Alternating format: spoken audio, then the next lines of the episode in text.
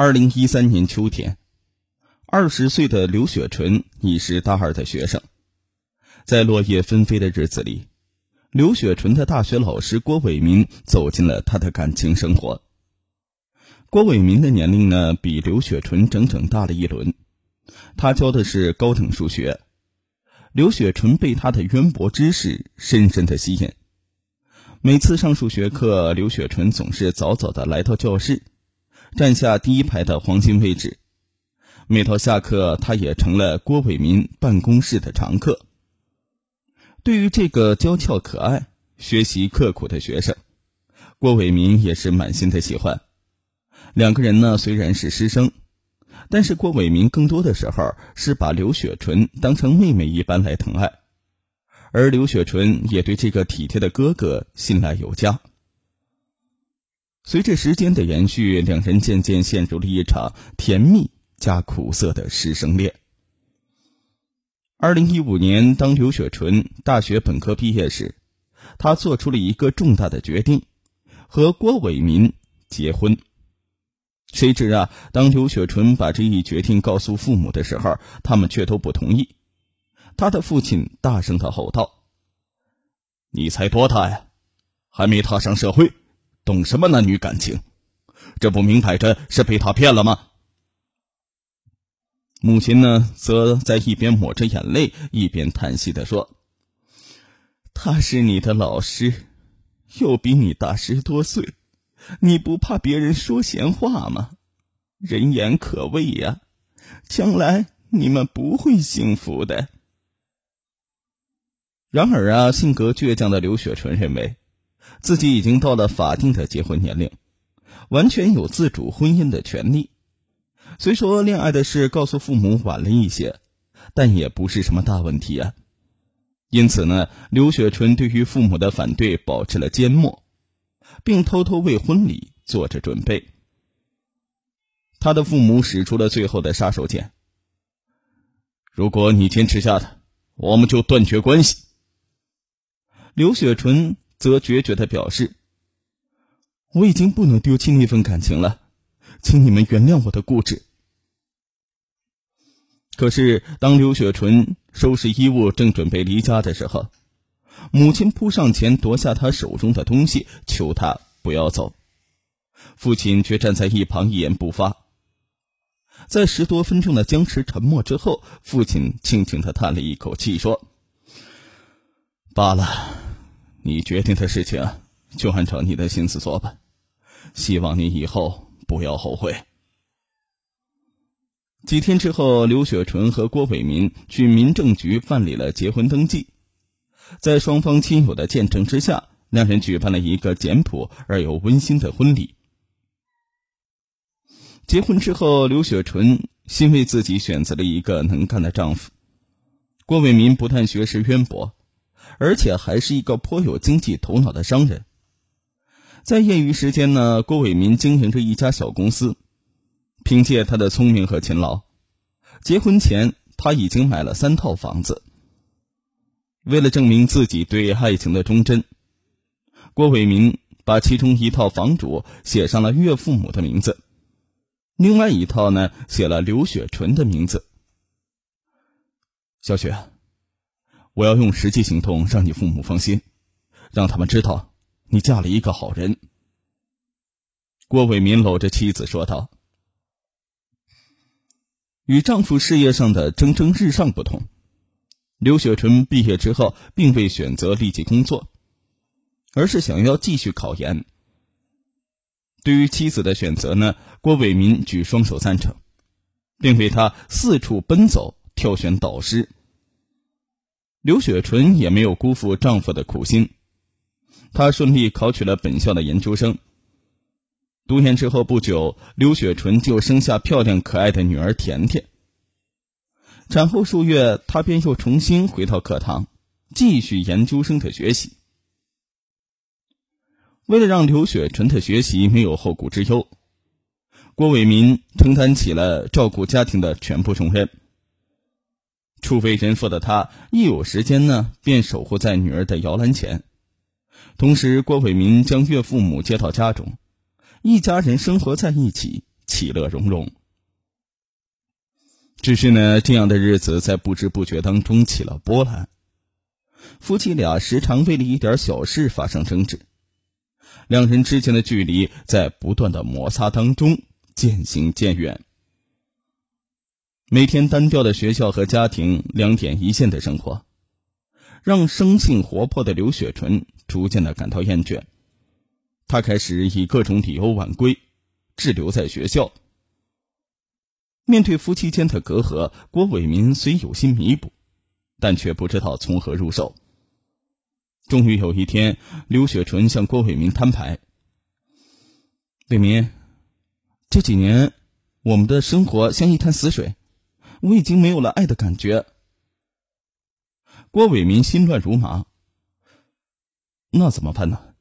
小雪，我怎么才能帮你找回爱的感觉呢？伟民，我们离婚吧，你再来追求我一次，让我重新找回爱的感觉。刘雪纯的建议让郭伟民有些发懵。离婚？可是甜甜怎么办呢？我们其实是假离婚，还是生活在一起的。我只是想要再享受一次被你追求的感觉，你就答应我吧。听着刘雪纯如此恳切的话语，看着妻子确实青春年少，正是做梦的年龄，郭伟民实在不忍逆了妻子的意思，最终同意了他这个看似荒唐的决定。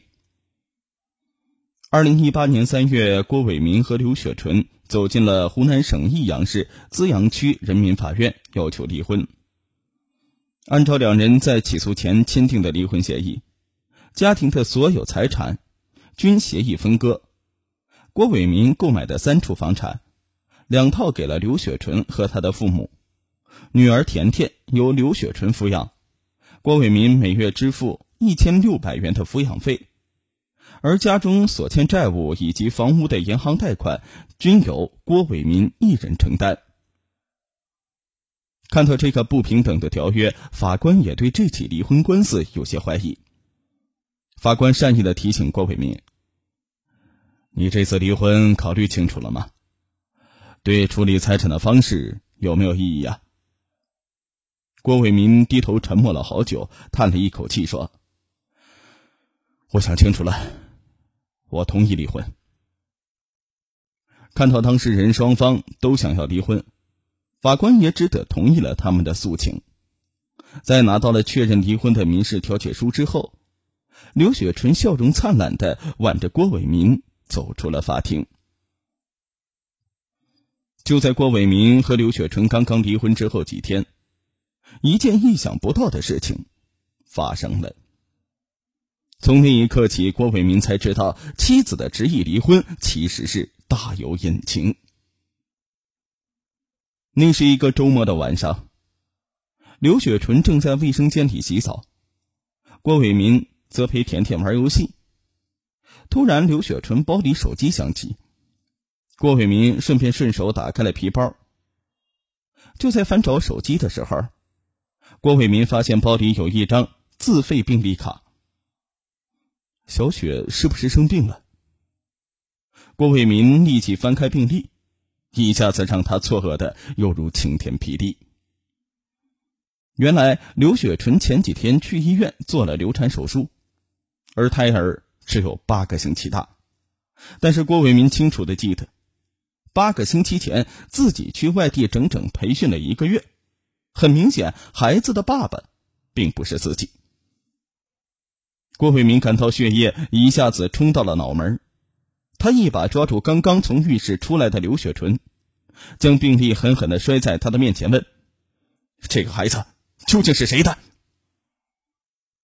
刘雪纯惊讶的从地上捡起了病历，但他很快镇静了下来，说：“孩子的父亲是谁？你管不着，别忘了我们已经离婚了。”说完，刘雪纯头也不回的。去了娘家，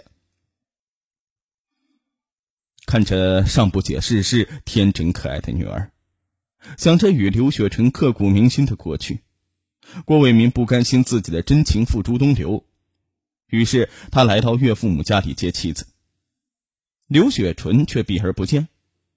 此时岳父说：“郭伟民呐，你和小雪已经离婚了，就不要再来纠缠了。”郭伟民问：“你们早就知道小雪出轨了？